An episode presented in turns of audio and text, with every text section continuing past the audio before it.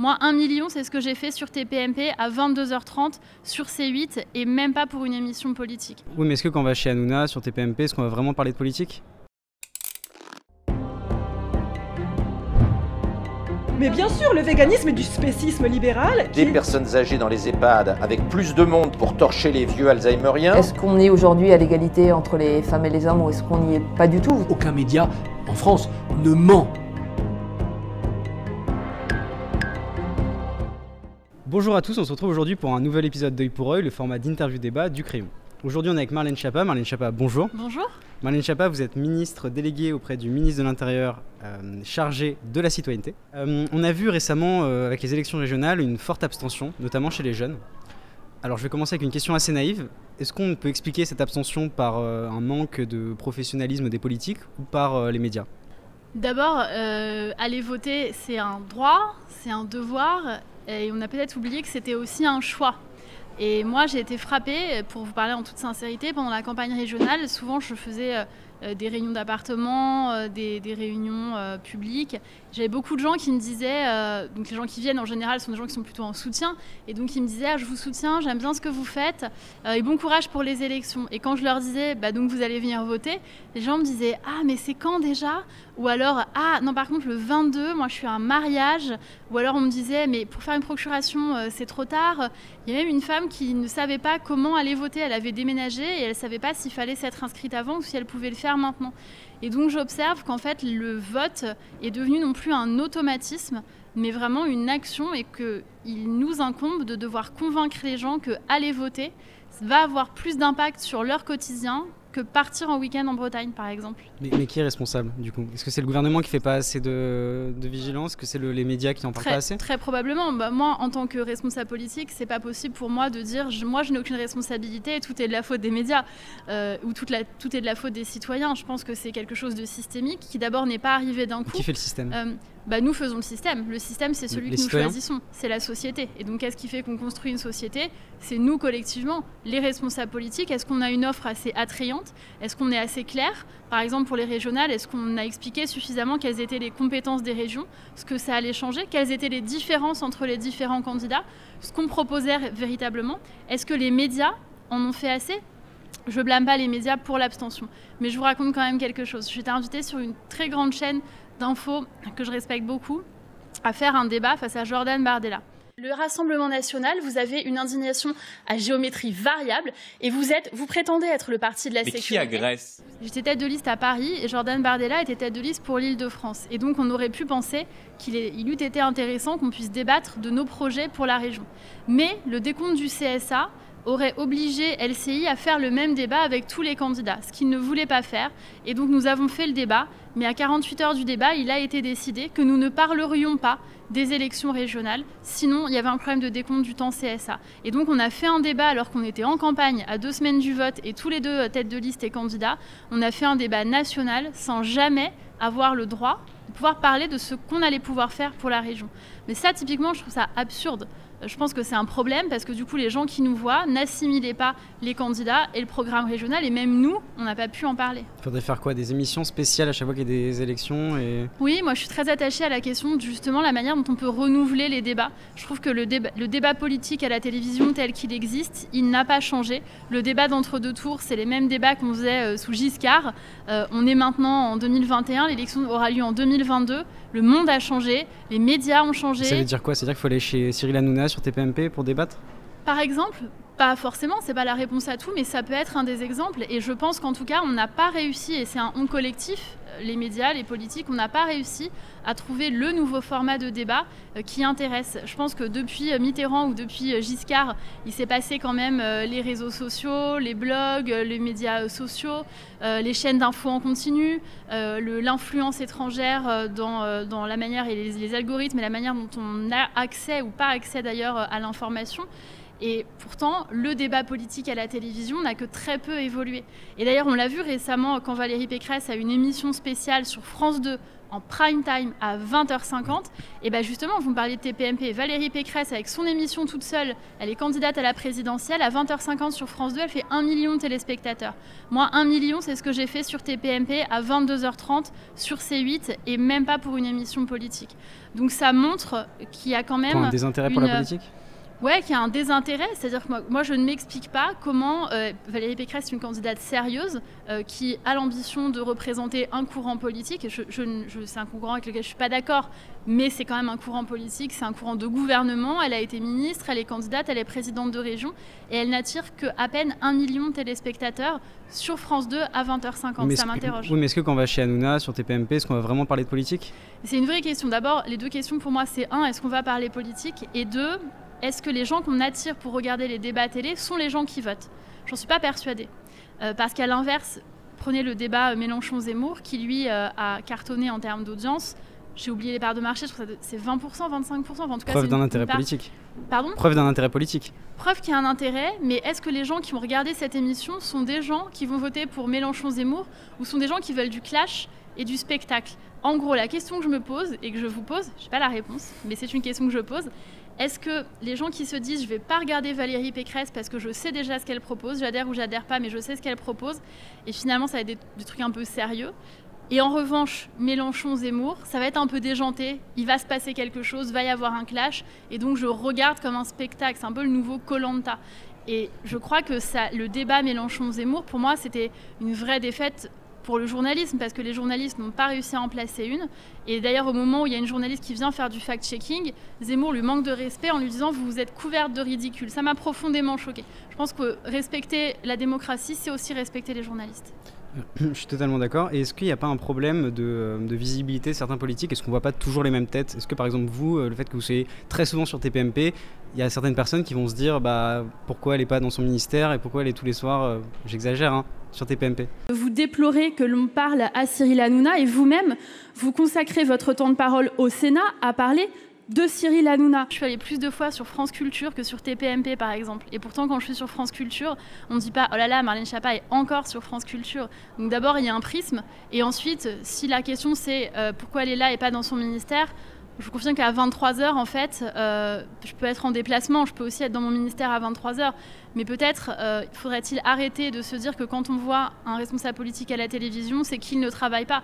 Par exemple, si on fait une matinale, je vais faire la matinale, je vais me mettre mon réveil à 5h30, je vais faire la matinale de 7h à 7h15. Et ensuite, de 7h15 à 22h, je vais travailler, je vais faire autre chose. Mais toute la journée, va repasser la petite capsule de la matinale. Et donc, vous, vous aurez l'impression que toute la journée, j'ai été à la télévision, alors que ça m'a pris 15 minutes pendant que probablement peut-être vous dormiez ou vous étiez sous la douche ou vous preniez votre café. Et donc, ça ne prend pas euh, du temps. Et pour répondre à votre autre question sur la permanence des responsables politiques, vraiment, je trouve que c'est une question intéressante et qui peut se poser. Parce que moi, je suis arrivée mi-2017 dans le paysage médiatique. Ça fait pas 20 ans que les gens me voient. Après, c'est vrai que j'ai eu la chance ou la malchance, je ne sais pas, d'être très médiatisée et d'être vite sous le feu des projecteurs et qu'on m'invite beaucoup dans les médias euh, pour m'exprimer et pour porter la parole euh, de l'action du président de la République et la mienne. Mais ça fait que ça fait que 4 ans. Et inversement, là, ça fait à peu près, j'ai passé à peu près un mois sans faire euh, de médias, de matinale ou autre, pour d'autres raisons. Et euh, pendant un mois, j'ai eu des tweets et des messages de elle a disparu, elle fait plus rien, elle est en vacances, voilà. Donc il y a ce paradoxe avec quand on voit les responsables politiques à la télé, ah bah ils sont pas dans leur ministère. D'ailleurs, euh, être dans son ministère n'est pas un gage qu'on est en train de faire avancer le pays. Et quand on n'est pas à la télé, il y a une espèce de ah mais elle fait rien. D'ailleurs, si vous regardez les études de popularité, les gens sont très cruels avec mes collègues qui ne voient pas à la télé. On est 40 ministres, j'ai plein de collègues qui passent jamais dans aucun média. En fait, dans les études de popularité, c'est je ne connais pas cette personne, à quoi sert-elle Mais c'est quoi le but C'est d'être populaire? Non, mais je vous dis que, bah, à un moment, si on veut que les gens viennent voter pour vous, il faut qu'ils vous identifient. Donc, quand vous êtes candidat, mais qu'on ne vous a pas identifié, euh, c'est ce que Tocqueville disait dans les limites de la démocratie. C'est-à-dire, les limites de la démocratie, c'est la démagogie et c'est le fait que vous devez vous faire connaître. Si vous n'êtes pas connu, euh, c'est difficile de dire aux gens Hey, il y a des élections, je suis candidat, venez voter pour moi. C'est vraiment une ligne de crête. Ça, c'est pour euh, dans le cas où il y a des élections euh, régionales, mais quand on est ministre, on n'est pas forcément en campagne. Est-ce que quand on est ministre, on doit apparaître à la télé? Est-ce que c'est le rôle d'un ministre de... Alors pourquoi un ministre fait des émissions de télévision? En général, on fait pour expliquer l'action du gouvernement. Par exemple, là, moi, je suis chargée de l'intégration. Il y a eu une crise euh, afghane, comme vous le savez, Bien Kaboul est tombé. Et donc on intègre près de 4000 personnes. Il y a des fantasmes qui circulent. Et donc c'est aussi mon travail, c'est aussi ma responsabilité que d'expliquer l'action de l'État et d'expliquer ce que fait le gouvernement et ce que font les services de l'État pour intégrer euh, ces personnes. En général, quand un ministre, soit euh, Bruno Le Maire, Jean-Yves Le Drian, quand un ministre va prendre la parole dans un média, il le fait pour ça. Maintenant, j'appelle votre attention sur le fait que les réactions sont différentes selon la nature des ministres. Quand Bruno Le Maire ou Jean-Yves Le Drian prend la parole à la télévision, ils sont critiqués quand ils sont critiqués, ils sont plébiscités ou critiqués, mais ils sont critiqués pour ce qu'ils disent. Quand vous avez une femme qui est trentenaire, qui vient de la société civile, qui n'a pas fait l'ENA, qui n'est pas parlementaire, qui n'a pas fait Sciences Po et qui a un peu grandi dans des quartiers et qui prend la parole à la télé, la première réaction, c'est une réaction d'illégitimité. Et c'est vrai pour toutes les personnes qui ne correspondent pas au stéréotype du politicien tel qu'on se l'imagine. Donc vous avez là une espèce d'injustice en fait entre des hommes politiques installés euh, et que je soutiens par ailleurs, mais qui vont prendre Donc- la donc, parole Quand on est ministre, on peut subir de l'injustice aussi? Bah, bien évidemment. Bah, la manière dont les femmes sont traitées dans la vie politique et dans la vie Il y a médiatique encore un problème euh, singulièrement. en France aujourd'hui? Bah ouais, honnêtement, elle est- la- la- le traitement des femmes politiques est très injuste. C'est-à-dire d'abord, on est, on est, on- on va voir hein, quand vous sortirez votre vidéo, je peux vous parier qu'il y aura des commentaires physiques. Euh, elle est Mm. trop ci, pas assez ça, euh, sa veste est moche, elle est trop grosse, euh, elle brille, elle est mal coiffée. Ah bah non, moi je la trouve bien coiffée, ah bah non, moi je veux bien son numéro de téléphone. Et vous avez des débats. Parfois, je prends la parole pour parler de sujets qui sont sérieux, parler de laïcité, lutte contre la radicalisation. Et dans les commentaires, il y a des débats pour savoir est-ce que oui ou non, physiquement, on trouve acceptable ou pas. Euh, Il y a des, des remarques sur notre vie personnelle, réelle ou supposée. On nous prête des intentions qu'on n'a pas. Et puis quand on est une femme, on est forcément arriviste, ambitieuse. Et il y a toujours derrière des sous-entendus qu'on ne fait pas pour des hommes. Moi, je me suis présentée à deux élections euh, depuis que je suis dans la vie politique. Euh, Il y a des hommes qui se sont présentés à 40 élections euh, dans les dernières années. On ne leur fait jamais le reproche de trop se présenter à des élections. Moi, on me le fait. Récemment, euh, le CSA a, décidé de décompter le temps euh, d'Éric Zemmour comme un candidat. Je voulais avoir votre avis euh, là-dessus. Bah, le CSA est souverain dans les, dans les décisions qu'il prend. Donc c'est à lui d'apprécier si une personne est éditorialiste ou candidat. Éric Zemmour a dit lui-même qu'il envisageait d'être candidat. Il fait des émissions politiques en tant que candidat. Il est testé dans les instituts de sondage. Euh, il, est- il a l'air, il constitue une équipe de campagne. Il a loué un local de campagne. Il est manifestement en train de se préparer pour devenir candidat. J'imagine que c'est le raisonnement du CSA. Et euh, est-ce qu'on pourrait penser euh, qu'il y aurait des collusions entre le CSA et le gouvernement, par exemple? C'est quelque chose qui... Non. Non, non, honnêtement, puisque le CSA, c'est une autorité de régulation indépendante et donc qui fait ses décomptes. Et puis, euh, à un moment, il y a des décisions qui sont prises euh, également par les chaînes. Mais c'est vrai que ça pouvait interroger d'avoir une personne qui a son émission. Moi, je, suis une femme politique. Si j'avais mon émission et si CNews me donnait euh, l'émission avec Marlène une heure par jour tous les soirs pour que j'essaye d'expliquer mes positions politiques, sans doute l'opposition demanderait qu'on me décompte ce temps et ils auraient raison. Comment on envisage justement sa relation avec les médias quand on est politique? Euh, Par exemple, euh, le ministre de la Culture actuellement avait fait, euh, été chroniqueuse dans des émissions de télévision. Certains politiques deviennent après chroniqueurs après avoir été politique, etc. Ouais. Comment on envisage ça? Est-ce que c'est quelque chose auquel on pense quand on est en responsabilité politique, sa Bah, vous future vu carrière que maintenant, c'est vrai que les, les frontières sont un peu brouillées. Vous avez ben, Éric Zemmour qui était quand même, qui avait son émission et qui était, qui maintenant euh, aspire à être dans le champ politique. Et inversement, vous avez un ancien premier ministre Manuel Valls qui est maintenant éditorialiste euh, dans une émission sur une chaîne d'information. Donc euh, c'est vrai que les, frontières, on parle en fait de sujets qui nous intéressent. Quand on a été responsable politique, on est fondé à donner une analyse, peut-être à partager une analyse sur la manière dont fonctionnent les choses dans les médias. Et quand on a été analyste politique, au-delà d'Éric Zemmour, je comprends parfaitement qu'on se dise à un moment, moi je veux me présenter. C'est ce qu'a fait par exemple Isabelle Saporta, qui était, euh, je crois, éditorialiste, ou en tout cas qui, avait, qui était journaliste, qui avait accès aux médias, qui avait une émission, et qui à un moment s'est dit, je veux porter aussi des propositions. Et elle a été candidate à une élection, et c'est très légitime. Et vous, par exemple, vous y pensez À être, euh, pourquoi pas, chroniqueuse euh, Non, non, pas du tout. Non, non. Enfin, moi, là, je suis dans, dans mon action, dans mon ministère. Euh, à l'intérieur, c'est quand même le ministère des crises et des urgences. Moi, mon mode d'expression, c'est plutôt l'écrit. Moi, j'écris des romans, j'écris des livres, et c'est comme ça que je m'exprime, en tout cas. Comment dire, beaucoup de sujets euh, quotidiens et essentiels euh, parfois nous paraissent absents du débat, en, tant que jeunes en tout cas. On parle très peu de jeunesse, euh, de culture, de tech, de mobilité. Justement, c'est dans, dans le débat en tout cas qu'on va voir à la télé, sur BFM, CNews, etc. Comment les sujets journaliers, donc ce que j'ai évoqué, on pourrait les évoquer mieux dans les médias? C'est une vraie question et honnêtement c'est une question que je me pose. Par exemple sur euh, la question de l'immigration, j'ai l'impression que c'est le thème de beaucoup de débats politiques, de beaucoup d'émissions, etc. Moi j'ai pas l'impression que les gens, l'immense majorité des Français se réveillent en se demandant tiens aujourd'hui combien il y a d'immigrés en France. Enfin j'ai pas le sentiment que pour tous les Français ce soit une obsession euh, telle qu'on le voit dans un certain nombre de débats.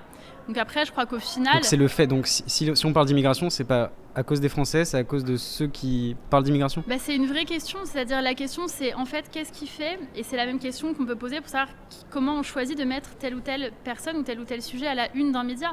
Est-ce qu'on le fait parce qu'on considère qu'on va vendre davantage et que donc c'est parce que les gens l'achètent, donc parce que ça les intéresse, ou est-ce qu'on le fait parce qu'on veut intéresser? Je crois que c'est Albert Londres qui disait le mauvais journaliste parle des sujets qui intéressent euh, ses lecteurs, le bon journaliste parle du sujet qui l'intéresse et arrive à y intéresser ses lecteurs. Et c'est un peu pareil pour la politique. La démagogie, c'est de dire c'est quoi qui vous intéresse en ce moment? Bah, Je vais parler de ça. Et la politique qui a une vision, c'est de dire moi, voilà ma vision du pays et voilà ce que je vous propose. Et après, c'est la rencontre euh, qui se fait ou qui ne se fait pas. Et hélas, à l'ère du numérique, euh, le clash euh, suscite plus euh, d'engagement. On a installé à l'Élysée, le président de la République a installé la commission dite commission Bronner sur les lumières à l'ère du numérique, sur la manière dont les algorithmes biaisent notre libre arbitre. Et c'est vrai que par exemple un tweet avec un smiley rouge de colère, il a 25 fois plus, je crois, de probabilité d'être partagé. Donc en fait, si vous voulez faire des tweets indignés ou des tweets pas contents, vous êtes relayé. Si vous voulez faire un tweet positif, vous ne l'êtes pas. Je vous donne un exemple d'action publique. J'ai fait naturaliser plus de 12 000 personnes qui sont des travailleurs Covid, qui ont travaillé en première ligne, qui étaient de nationalité étrangère, qui ont été agents de sécurité, commerçants, euh, nounous, aides-soignants, euh, médecins, qui ont donné du temps, qui ont permis à la France de tenir debout. J'ai souhaité les naturaliser. La presse en France en a quasiment pas parlé. Il y a eu une dépêche qui n'a pas du tout été reprise, qui a été commentée juste une fois dans un média pour dire que euh, c'était pas assez. Alors que la presse étrangère en a euh, parlé en louant l'action de la France, en disant que c'était merveilleux, formidable, etc. Qu'est-ce qui fait qu'une nouvelle comme ça, qui me paraît quand même importante et qui dit beaucoup de notre vision de l'intégration, pourquoi n'est-elle pas relayée dans les médias? Est-ce que dans les conférences de rédaction, on se dit ça ne va pas intéresser les gens? Est-ce que c'est trop positif entre guillemets? Est-ce qu'on considère que c'est euh, c'est pas un sujet euh, qui va passionner les foules? Ça génère pas du clic? À l'inverse, quand on m'a euh, euh, on m'a volé un disque dur externe, ça a fait un bandeau BFM TV. Je veux dire, je m'interroge quand même dans la hiérarchie et je, je blâme pas les rédactions. J'imagine qu'il y a un, choix et qu'à un moment il y a des décisions qui se prennent. Mais qu'est-ce qui fait qu'on se dit, bah Marlène Schiappa s'est fait voler un disque dur alors que je dis que c'est un truc vide, etc. et qu'on a retrouvé deux heures après, ça fait un bandeau BFM. En revanche, Marlène Schiappa naturalise 12 000 travailleurs Covid en première ligne. C'est un peu l'indifférence générale. Qu'est-ce qui fait qu'on hiérarchise l'information de cette manière? C'est une vraie question. Je comprends. Euh, justement, par rapport à ça et par rapport au calendrier médiatique, on a l'impression que Zemmour a un peu posé son calendrier médiatique et que le- les médias ne parlent que de lui en ce moment. Ouais. Est-ce que, euh, est-ce que ça fait peur à la majorité présidentielle? Moi, ça m'interpelle. Euh, tout à l'heure, j'avais un duplex avec une chaîne d'infos. Vous m'avez fait patienter euh, une dizaine de minutes parce que vous avez choisi de diffuser Éric Zemmour euh, en priorité. Et donc, j'écoutais ce que disait Éric Zemmour dans l'oreillette, à mon grand déplaisir, parce que moi, je vais vous dire, il suffit pas de faire des discours sur la France pour incarner la France. Et de 16h à 16h15, j'avais une oreillette dans laquelle il me diffusait le discours d'Éric Zemmour. Je me suis dit, mais qu'est-ce que j'ai fait pour mériter cet acte de torture et de barbarie? Euh, Donc oui, ça m'interpelle l'écho médiatique qu'on lui donne. Et en même temps, je force est de constater qu'il Mais est-ce que c'est pas justement, voilà, est-ce que c'est pas justement les Français qui le publicitent? Ben exactement. Moi, je constate qu'il est en tête des ventes de livres à la Fnac, sur Amazon, en GFK, en vente de librairie. Et donc, il y a bien des gens qui font la démarche. Il n'achète pas tout seul autant de livres, peut-être les premiers, mais pas autant. Donc, il y a bien des gens qui font la démarche d'aller acheter son livre. euh, et donc, qui s'intéressent à ce sujet. Et si les médias, quand ils diffusent Zemmour, quand ils font des unes sur Zemmour, ils ne vendaient pas de papier, ils arrêteraient d'en faire. Donc c'est bien qu'il y a un intérêt. Est-ce que cet intérêt, il est suscité par les médias ou est-ce que ce sont les Français qui s'intéressent et que les médias en font la chambre d'écho Je ne saurais pas vous dire. Merci beaucoup Marlène Chapa, merci beaucoup d'avoir suivi cette interview, c'était un vrai plaisir. Euh, N'hésitez pas à vous abonner, à lâcher un commentaire, à mettre un j'aime. C'était Antonin pour le crayon. Salut